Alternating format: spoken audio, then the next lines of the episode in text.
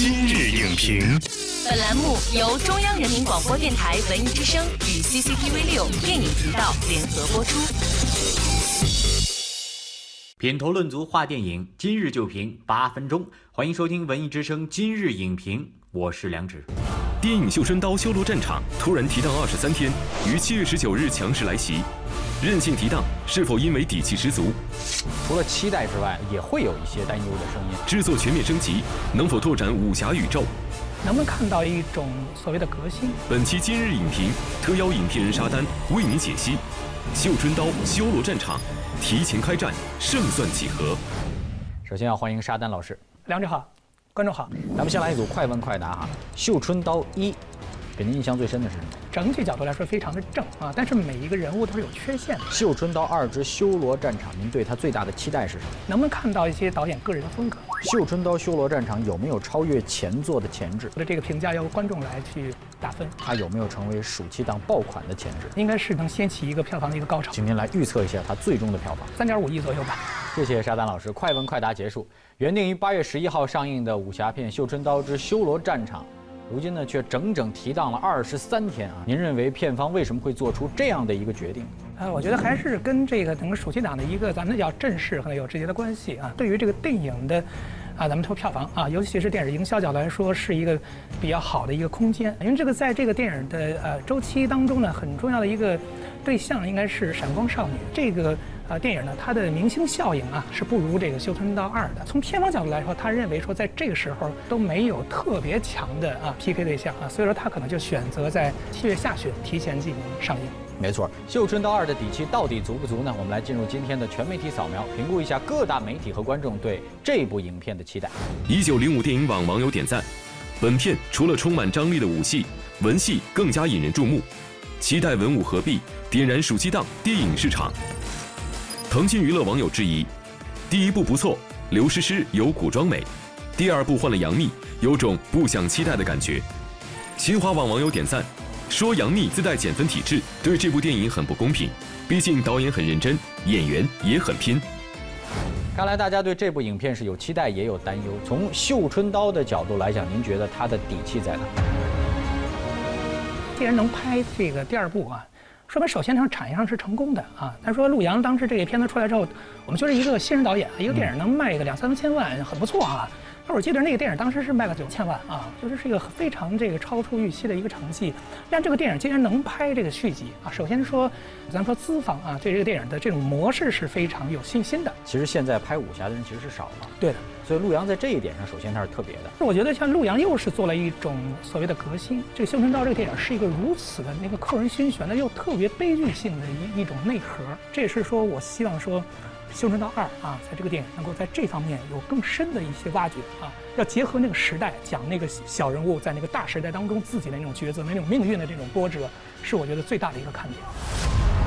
要想不这么死，就换个活法。基于前作的好的口碑，您觉得这一次可能会有哪些升级的地方？其实让我去看了这电影的这个预告之后，我觉得这陆阳真的了不起，是在于说这个电影拍的是一个前传。说这个电影如果是拍这个后传的话啊，这拍了第一集，后边还留了一些悬念啊。在这个电影最后的时候我记得周一围给这个张震说了一句：“巷子口的第二间院子，你的周庙头儿和那个姓张的姑娘都在那儿了。”这时候说了一个是一个问题，就是说有可能张震未来和这两位女性之间可能会发生点什么故事，这里面有非常多的一些悬念性的东西都在后边。但是啊，这次他选择了往前去追溯，是一个挺大胆的，而且应该是非常有自信的一种选择。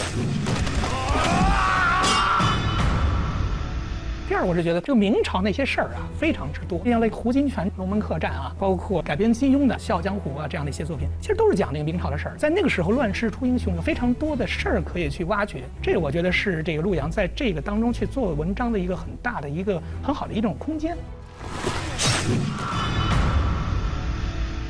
第三个角度来说，原来比如说可能花了一千万做这个服装道具美术，这次有钱了，咱们照三千万的去做这个电影，从。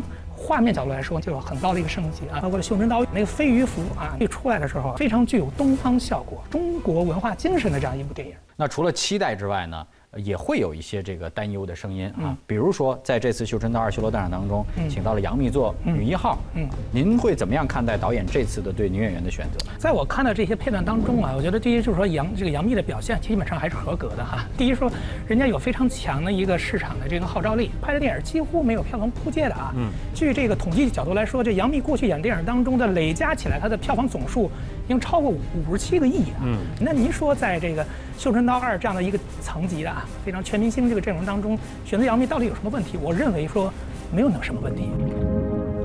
他向我发誓，我会倾尽所能，杀魏忠贤，扫除阉党。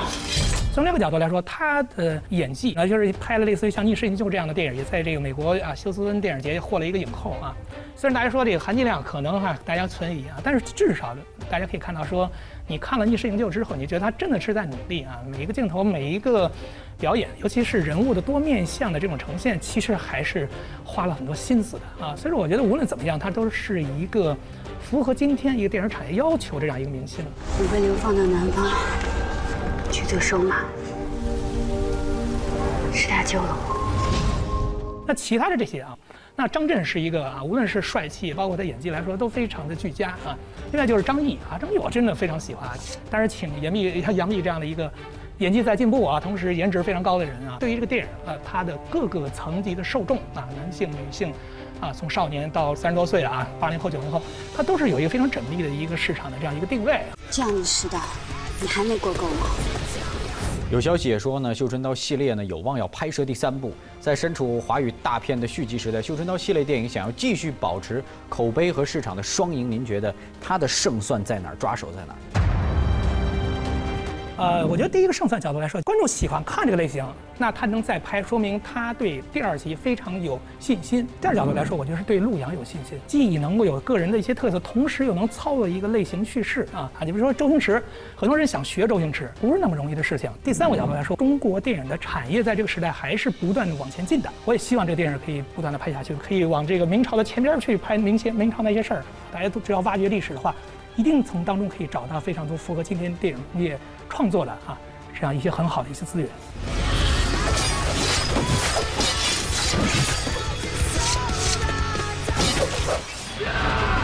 好的，谢谢沙丹老师今天精彩的点评。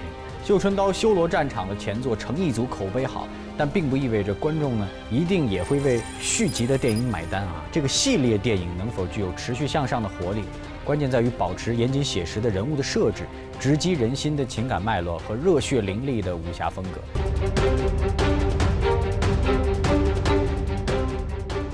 本栏目视频内容，请关注 CCTV 六电影频道，周一到周五每晚十点档《今日影评》。